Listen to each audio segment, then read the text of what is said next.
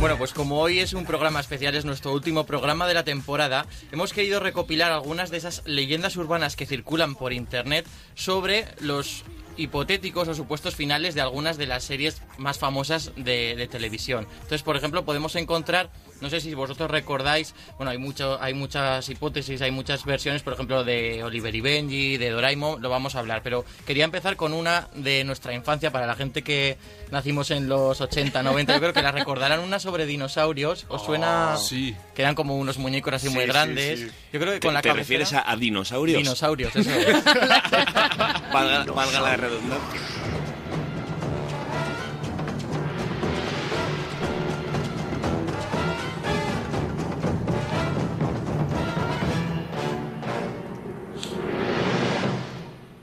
Chiqui, ya estoy aquí. Vale, había que llegar hasta ahí. Entonces ya sí, yo creo que ahí sí que suena, Sí, ¿no? tú Era no, cuando- mami, joder. Cuando llegaba ya el, el dinosaurio padre allá a casa, bueno, pues esta serie que se emitió entre el año 1991 y 1994 era en realidad una comedia familiar, ¿no? Era el padre de familia que se dedicaba a talar árboles en el bosque, tenía una mujer, dos hijos adolescentes y el bebé que siempre estaba en el huevo. ¿Has tenido que volver a ver capítulos para hacer esta sección, David? Sí, uno en concreto, Ah, el, sí, el ¿Y- ¿Y, último. qué se siente? ¿Qué se La- siente? bueno, con el... Bueno, bien, la verdad que he vuelto un poco a mi infancia, ¿eh? y no estaba nada mal esa serie.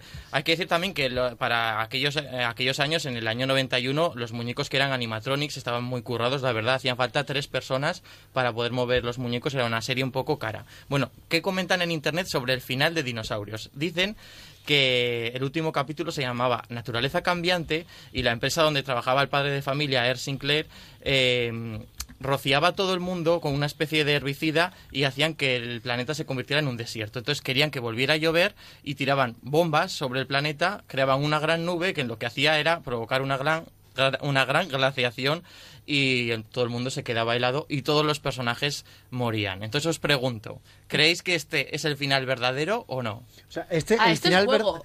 Final verdadero de la serie Esto es lo que se comenta en internet sobre el final de Dinosaurios. Entonces vosotros creéis que es verdad que este fue el final que emitieron o no, o es algo un trolo, es algo falso. Pues mira, es tan bizarro que yo creo que sí. Pero estamos, estamos Pero- hablando de que un dinosaurio coge y se pone a echar bombas y herbicidas, provoca una A ver, glaciación. que Yo- llevaba, y que llevaba una camiseta de todos. leñador también, o sea que te quiero decir que... Yo de pensaba, moda. yo pensaba que estabas hablando sobre Tianjin ahora mismo.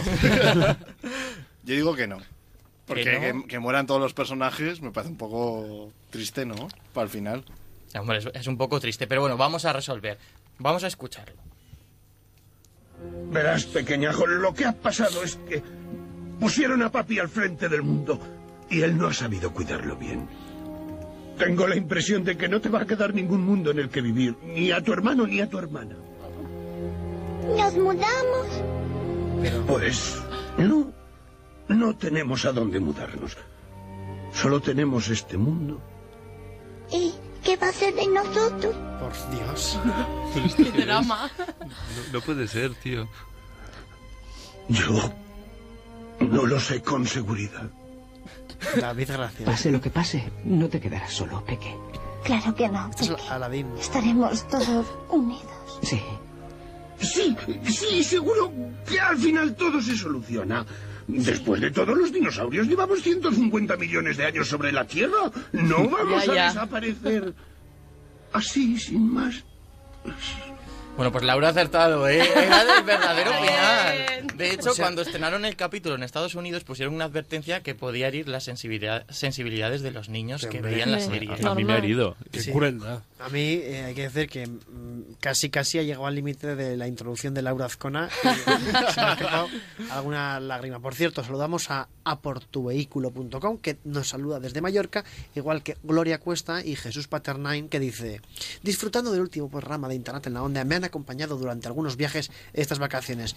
Haced todos como Jesús Paternain que conduce y llega a su destino muy bien, despacito y tal. Y nos pregunta eh, Virginia Gil si recordamos al pollito calimero. Hombre, Hombre. claro. Eh, Y. Calimero, blanco y negro. Si no Hasta cantamos, no, no No somos auténticos. no podía Vir- faltar. Virginia, por favor. Venga, más series, esta seguro que la recordáis. Alf, Alf, ¿os acordáis? El extraterrestre que viajaba perdido por el espacio y que de repente, pues a través de la señal de su nave, acababa estrellándose en la cochera de los Tanner, que era la típica familia americana, pues un padre, la madre, dos hijos y un gatito que siempre corría peligro porque se lo quería comer Alf, el recién llegado. Aquí viene, aquí viene. Brian, no te muevas.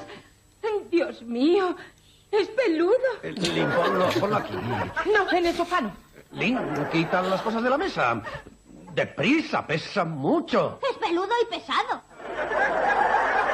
Venga, os cuento el final, ¿eh? el final que circula por internet. Al final de la serie, Alf está a punto de irse a su planeta, lo van a rescatar dos amigos, pero es capturado por las fuerzas de tareas extraterrestres del ejército de Estados Unidos. ¿Cierto o no?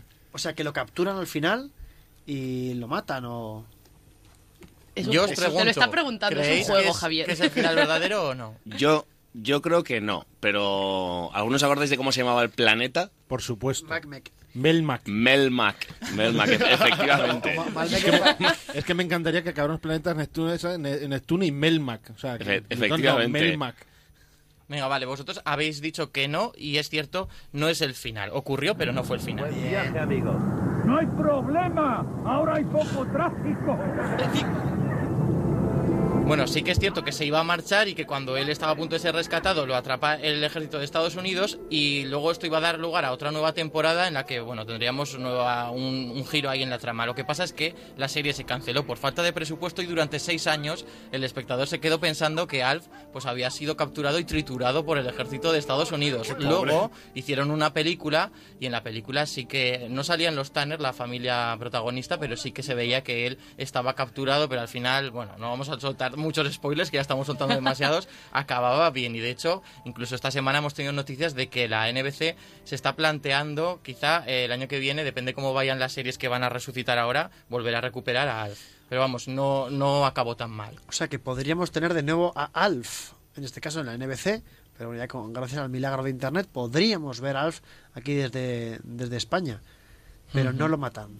No, al final no. O sea, durante No, no. seis años la gente creyó que sí. pero- No se queda reducido a, a cachitos de goma espuma. Cachitos de hierro y plomo. Ah, Es buena canción. Eh, Ki- Ki- Kiko Veneno. Kiko Veneno, gran programa también. Otra serie que seguro que recordaréis. ¿Lo Eh, conocéis? Cachitos de hierro y cromo. Claro. Cromo, ¿y qué he Sí, el de la 2. De hecho, hablamos aquí esta temporada Sí. del programa. De hecho, ¿no lo hacíamos nosotros? No, lo hacía otra persona.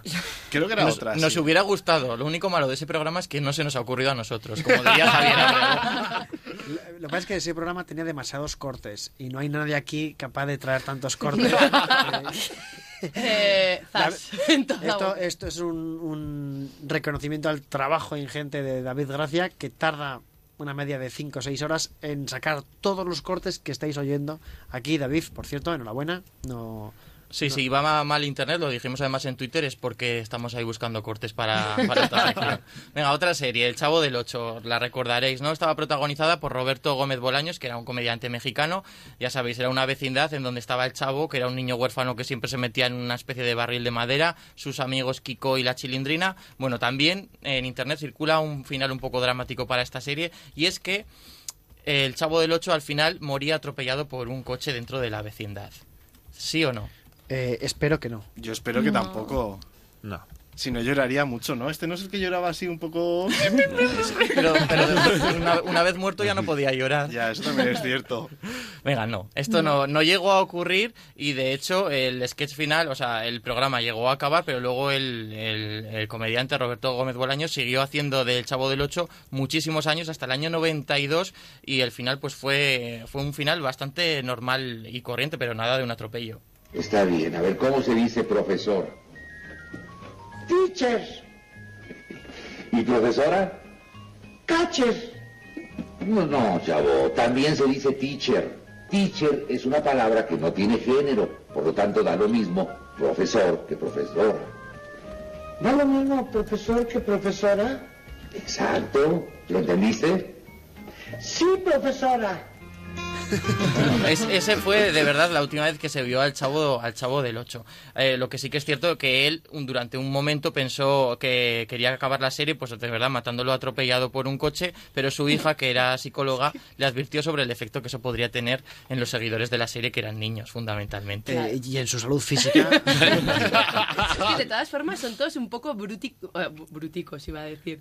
Brutos o dramáticos. Sí, ¿dónde, dónde ¿No? buscas esa clase de finales? Pues es que en internet ya sabéis que lo que vende es el drama y la sangre, entonces hay que buscar, o sea, la gente ah, propone finales un poco truculentos, como por ejemplo, este no es tan, tan así, tan heavy. El de Luz de Luna, que era la serie que dio a conocer a Bruce Willis, una serie que se emitió entre el 85 y el 89 en el canal ABC de Estados Unidos. Era una ex top model que de repente perdía todo su dinero y descubría que solo le quedaba una modesta agencia de detectives y que la llevaba un personaje un poco excéntrico que era el de, el de Bruce Willis. Bueno, en el último capítulo decían que de repente aparecía un ejecutivo de la ABC, que era el canal que la emitía, les avisaba a los personajes que les iban a cancelar y empezaban a desmantelar el decorado. Esto es lo que se dice en Internet. ¿Y vosotros decís que es verdad o que es mentira? O sea, el rumor que circula por internet es que el mismo ejecutivo de la, de la ABC. Apareció en la serie y les dijo que les cancelaban. ¿Verdad o mentira? Yo digo que mentira, eso es- no puede ser. Yo digo que verdad. Yo digo que verdad. Yo digo que verdad y que aprovecharon el contexto para hacer ya el final de la serie de algo real como la vida misma. Lo vamos a escuchar. ¡Déjame! ¡Yo no puedo impedirlo! ¡Sí puedes! ¡Qué alegría verte! ¡Déjame! Tenemos que salir de aquí. ¿Qué demonios Nos han pasa? suprimido. ¿Qué? No tengo tiempo de explicártelo, pero dentro de 6 minutos y 14 segundos dejaremos de existir como personajes televisivos. ¿Dónde están nuestros muebles? ¿Qué pasa con el decorado? ¿Dónde se llevan nuestra vista? No hay necesidad de Sí, sí, o sea, fue verdad, ¿eh? Realmente, además era una serie que jugaba mucho con el lenguaje televisivo y hicieron un, un autoguiño ahí en el último capítulo. Además es que los dos actores protagonistas se llevaban a matar, entonces eh, ya no podían seguir con la producción y bueno, le dieron este final. Qué, qué grande es el, el doblaje de Ramón Langa poniendo voz a, a voz a Bruce Willis. Eh, tengo una pregunta, bueno, nos dice Jordi a través de Twitter en el hashtag en la onda, recordad nuestro Twitter arroba internet en onda, que si nos seguís os seguiremos y tenemos que llegar a 2500. Jordi nos dice en Twitter, pregunta para expertos, ¿qué pide Alf? ¿Un Alfton Martin o un Alf Romeo? Este, este de los míos, ¿eh? este de los míos. A mí me ha hecho mucha gracia, que lo sepáis. Pregunta de expertos, Luz de Luna. ¿Cómo se llamaba la secretaria de Bruce Willis? ¿Sabes qué pasa? Que había gente aquí que no sabía ni hablar todavía cuando Ya. se emitía la serie. Yo, de hecho, cuando se canceló tenía un año. Yo no sé cri, cómo cri, se cri. llamaba. Señorita Topisto. Señorita Topisto. Qué bueno, qué bueno. Que nos lo dicen por Twitter, por cierto. Que nos lo dicen por, por Twitter. Dice Fernando, la señorita Topisto. Muy rápido, muy rápido y muy bien.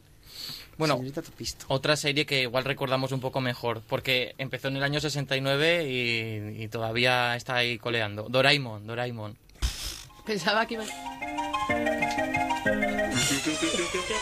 Doraemon, el gato cósmico.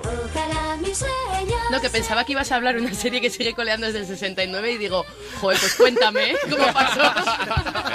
Yo, la verdad Doraemon, Doraemon empezó en el 69. Eh, como el manga, y luego la serie de televisión en el año 73. Yo, la verdad que cuando he escuchado a Laura eh, con lo de 69 y colear, pensaba algo peor. Ahí, ya estamos, y es que de verdad yo no sé para qué vengo, ¿eh? Bueno, a ver, eh, el argumento es de sobra conocido. Doraemon, que era un gato que enviaban desde el futuro eh, para cuidar al abuelo de- del protagonista y hacerle la, la vida más fácil. Bueno, estos finales sí que son un poco dramáticos. Os voy a dar a elegir entre dos. El A ver. final A, a ver qué elegís, es que Novita, el protagonista, en realidad está en coma y Doraemon y todos los demás personajes son fruto de su imaginación. O B, Doraemon se queda sin batería, se apaga y si Novita lo quiere volver a activar, va a perder eh, toda la memoria y todo lo que han vivido lo, lo olvidará. Entonces, él se convierte en un científico de éxito y consigue enchufar de nuevo a Doraemon, pero que recuerde todo lo que todas sus aventuras. Uno de esos dos finales, el de que es todo un sueño, por así decirlo, o el de reiniciar el, bicho, el, es uno, uno de los dos es real. Yo quiero que es uno de los dos, o sea, los dos circulan por internet, a ver qué pensáis. Estoy seguro de que es el segundo. No, es como el propio de, de los japoneses, ¿no? El niño se convierte en director de Sony o de Nintendo, ¿no? Hombre, cara de empollón tenía Novita, eso Pues yo creo que es el primero. Por el bien de mis sobrinos, espero que sea el segundo. Yo voy a votar el primero también, venga, si tenemos mitad y mitad. Yo no sé, porque me parece todo tan bizarro y tan... Pues muy, os- muy japo. Os voy a decir que ninguno de los dos es cierto. y que la serie... Eso no vale. es que además Abrego ha estado a punto de arruinarlo, porque es, o sea, es uno de los dos, no, no era ninguno de los dos. De hecho, la serie ha durado tanto que los autores del manga, que eran dos personas, uno de ellos falleció ya en 1996 y la serie no acabó, o sea, la, están, la siguen haciendo, pero sus creadores originales ya no, no están detrás del proyecto, con lo cual no hay un final, aunque sí que es cierto que hay varios capítulos en los que en- eh, los dos personajes han acabado despidiéndose. Te echaré de menos, cuídate.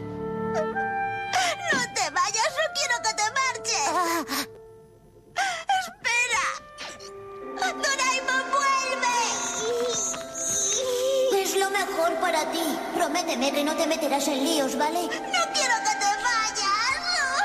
Eh, muy triste. Oye, ¿qué pasa con la tristeza en este programa? El otro día, tengo que decir, en la peluquería estaba yo cortándome el pelo, no a mí mismo, sino a través de un peluquero.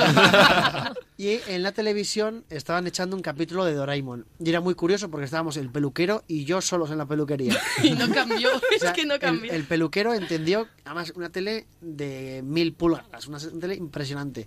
El, el- el peluquero en este caso entendió que lo mejor para romper el hielo era poner Doraemon.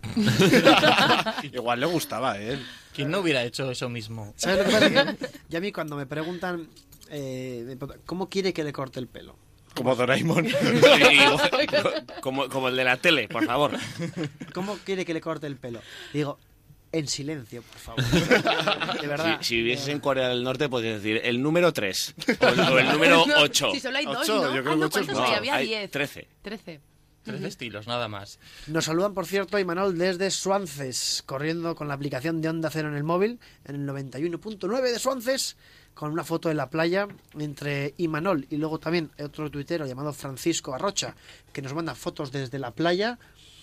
La semana que viene ya podremos estar todos en la playa Agustito, Agustito, Agustito, pero os echaremos mucho en falta. ¿Qué más series Bueno, aunque tenemos? de Doraemon hemos dicho que no hay un final, sí que es cierto que los creadores, eh, cuando todavía estaban detrás del proyecto, dejaron escrito en el año 73, como cuentan en el blog Kelko, con dos os, que un capítulo en el que de repente eh, Novita se enfrentaba a Gigante, ya sabéis que es el antagonista un poco de la serie, perdía, perdía mm, con él la, la pelea, luego volvía a casa y Doraemon le decía que se iba a marchar. Entonces, de la furia que tenía, eh, Novita conseguía enfrentarse de nuevo con Gigante, le, le vencía y Doraemon veía pues que ya no le necesitaba, que ya se valía por sí mismo y se iba. Entonces dicen como que ese podría ser el final que a los creadores les hubiera gustado dar al personaje. O sea, hizo un Mary Poppins al final, ¿no? Sí. ¿O sois muy también muy pequeños para Mary Poppins? No, Va, no. pero esa como la han puesto cien mil veces. Pero Mary Poppins es universal, la han puesto y la seguirán poniendo. Yo creo Es que como sí. regreso al futuro, te, va, te la vas a comer un par de veces al año mínimo. Este año más, que además es el aniversario. Ya bueno, fue, año ya fue, fue en marzo, ¿no? Sí, bueno, pero este año. Quiero decir, marzo. No, que es que había una concentración, esto no lo sabes, había un evento No. en Silicon Valley, no, en Silicon Valley, no, en Palo Alto, para esperar a Marty McFly cuando llega del futuro. ¿Ah, sí? El 15 de marzo, y había una concentración, es cierto. Ah. Ah. Eh, no, no, es, es que iba a decir, me he quedado con lo de que Mary Poppins es universal y me la he imaginado como soldado universal y, y me ha descolocado un poco el tema. Estos rumores, David Gracia, cuando son las 18 y t- y 34, las 15 y 34 en las Islas Canarias, son los que circulan por internet sobre ciertas series y finales de series que son o, o verdadero o falser. Eso es, leyendas urbanas que hemos encontrado por internet. Y para Universal, como estábamos hablando, la serie que viene a continuación. Oliver, Benji, los magos del balón. Benji, Oliver, sueños de campeón. Benji. Es una serie universal porque la verdad que Oliver ha estado jugando, vamos, por todo el planeta, ¿eh? Por cierto, Habilitado en cualquier liga. ¿Te, te refieres porque el campo era kilométrico? Claro, porque Ignacio Sotés ya en Twitter nos dice que el final de Oliver y Benji sí que es bizarro, ojo. Pues sí, yo creo que se refiere a que os voy a contar ahora, que también hemos encontrado por internet. Resulta que Oliver está jugando la final de la Copa del Mundo contra Brasil el- en la selección japonesa. Está a punto de marcar el gol que va a decidir el campeonato del mundo y de repente se despierta en una cama de un hospital y le cuenta a su madre el sueño que ha tenido y vemos como la cámara se aleja y lo vemos que no tiene piernas. Y todo es un sueño. ¿Eso es verdad o mentira? Nos lo preguntas. Os lo pregunto. Es mentira. Yo voy a decir que es falso porque Es es, horrible, muy cruel, ¿no? ¿no? No puede ser. Yo, en honor a Paloma Lorenzo, amiga mía, voy a decir que es correcto. ¿Vale? Arroba pelusa, porque además estuvimos exactamente hablando de este tema en vacaciones en una noche muy alegre, como pod- como podéis observar. Con muchas M's, ¿no? Sí, sí. Tan alegre como que decís, Buah, eh, Oliver no tenía piernas, se las había Es verdad, efectivamente. Bueno, lo que se comenta de este final es que en el, en el principio de la serie él es atropellado por un camión y justo se interpone entre él y el camión un balón de fútbol y él sale rebotado y sobrevive. Entonces por eso él se afana tanto a, a deberle el favor, ¿no? A devolverle el favor al balón. O sea, eso es cierto. Eso, es- eso ocurrió, pero luego vosotros qué me decís, que os creéis este final, ¿no? No, yo no. No, Yo me porque- lo creo, sí, yo yo me lo sí. creo. Si Oliver al final acaba siendo Antonio Resines, Es que es eso. me va a dar, me va a dar un mal. Eh, Pero podemos, peor. la gente en Twitter está nerviosa. Eh, tanto Víctor como Elena Villarreal como yo decimos que es falso. Eh, Pablo Armendariz dice que es verdadero. Eh, desvélanos, por favor, porque me tienes en, in albis. Es rotundamente falso. Bien. Es Oliver, falso vuelves a hecho- tener piernas. Sí, tenemos hasta, hasta la prueba sonora porque después la serie se sigue realizando, de hecho creo que hasta en la actualidad, y Oliver y Benji ha llegado a jugar incluso en la Liga Española. Oliver Atom es el primer jugador japonés en la Liga Española. Vamos a ver si es capaz de jugar tan bien como rival. Pero, pero el comentarista es el mismo. Campo es el mismo también. el campo es mismo. Es igual de grande el campo. No, la verdad es que seguían produciendo la serie. eh, eh, Oliver ya en plan adulto llega a jugar en el año 2005 eh, en España. Además, es que es muy bueno porque eh, ellos eh, en el manga, también hay un manga, eh, juega realmente en el Barcelona. Pero luego para la serie, por cuestiones de derechos y tal, no pudieron llamarlo Barcelona. Entonces al equipo le llaman Cataluña Fútbol Club. En, Bueno, vez de, muy bien. en vez de jugar con Rivaldo, juega con Ribaul. Y el entrenador, en vez de ser Van Gaal, es De hecho, llegan a ganar la, la liga al Real Madrid, marca evidentemente Oliver, le ganan en el Bernabéu y luego empatan en, o sea, le ganan en el Camp Nou y empatan en el Bernabéu e incluso la serie de Oliver y Benji ha tomado partido en el debate independentista de Cataluña.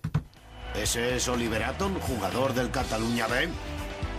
¿Es el jugador que metió 10 goles y dio 10 asistencias en tres partidos para poder jugar en el primer equipo? ¿Eh? Pues claro, le conoces, ¿verdad que sí? Por supuesto, todos le conocemos aquí en Barcelona. Estupendo, ya no soy el único que conoce a Oliver. Ahora todo el mundo le conoce en todo el país catalán. El mejor del país catalán, el más conocido en el país catalán. ¿eh? Lo dice un niño de Oliver de la serie. ¿Cuántos goles llega a meter? Yo me he quedado con esa duda. Eh, Probablemente la serie está patrocinada o subvencionada por la Generalitat de Cataluña. A mí lo que me ha gustado, que se ha fijado Javier Abrego, es que 10 goles y 10 asistencias en tres partidos tenían una media goleadora de 7 goles por partido. Sí. Eso solo él, luego ya el resto del equipo, pues luego ya otros mí el me pare- resto. me parecen pocos, ¿eh? no sé por qué os extrañáis. Venga, otra serie también muy clásica como Ragrats Aventuras en Pañales.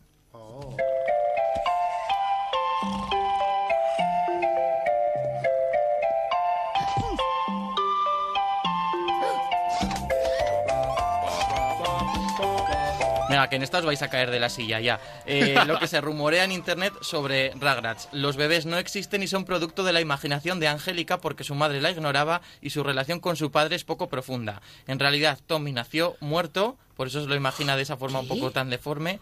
Chucky, su amigo Chucky, el de las gafas, el pelirrojo, murió con su madre en un parto, por eso solo aparecía su padre. Y los Devils, los padres de los mellizos, en realidad tuvieron un aborto. Y Angélica, que es la que se imagina todo, como no podía decidir si iba a ser chico o chica, pues eh, ella imaginaba al chico Phil y a la chica Lil. Entonces, esto es un rumor que hay por internet que ha encontrado David Gracia. Eh, que Hay es fotos de, hemos, hemos colgado una foto ahí, la gente ya ha puesto... Sí, pero me refiero que Ragrat es una serie de niños. Sí. Y hemos contado ya no sé cuántos abortos. Abortos, muertes. Es que No sé cuántos niños. eh, tiene que ser falso. Verdadero, Es verdadero. mentira. No, no puede ser. Me niego, me niego. Elena Villarreal, Elena Villarreal dice que es mentira, yo mentira. Verdadero. Mentira. Yo estoy con Verdadero. Pablo, yo verdadero. Yo no sé qué pensar ya. Bueno, em- Además, tenemos a- al Joroco 4, Alberto Rodríguez, en una esquina del estudio que no puedes escaparte. De hecho, te he visto con ganas de escaparte un rato antes. Es que me estoy destrozando las, lo- los finales de las series. La ¿no? vida. Oye, que Ragrats, oye, que sois generación Ragrats vosotros. sí, sí, sí. Decidme, ¿es falso? Es falso. Bien. es falso. Hemos buscado el capítulo piloto que no se llegó a emitir, con el que vendieron la serie a Nickelodeon. Está en, eh, en YouTube, lo vamos a colgar de hecho ahora en Twitter. Y ni siquiera aparece Angélica. Y luego hemos encontrado una entrevista en internet de 1996 sobre el cre- al creador de la serie, que es Paul Germain, en el que él explicaba que lo que él quería hacer fundamentalmente era una serie en la que los bebés se comportasen como adultos y que necesitaba un personaje un poco antagonista que generase los conflictos. Entonces la matona, así un poco mala, era Angélica y que él se había inspirado en alguna chica que conocía de verdad en la escuela y que le hacía la vida imposible. Pero vamos, o sea, nada que ver con esta historia de, de niños muertos. No, pero muy bueno, bien, perdidos. muy bien. Al fin y al cabo viene de un trauma también, ¿no? Sí, pero, Por pero más cierto, llevadero. Nos, nos preguntan en Twitter qué fue de Remington Steel y también de Cosas de Casa con Steve Urkel. Y seguiremos, seguiremos investigando, seguimos in- investigando todas estas series. David, gracias y un placer. El placer ha sido mío, desde luego. Media horaza de series que nos que ha sido como Hemos desmontado muchas leyendas urbanas. Sí. ¿eh? Hay que volver a montarlas Es para la temporada que viene. volver a la Vaya infancia, semana te has pegado, ¿eh? volver a la infancia y destrozarla por completo. Son las 6 y 40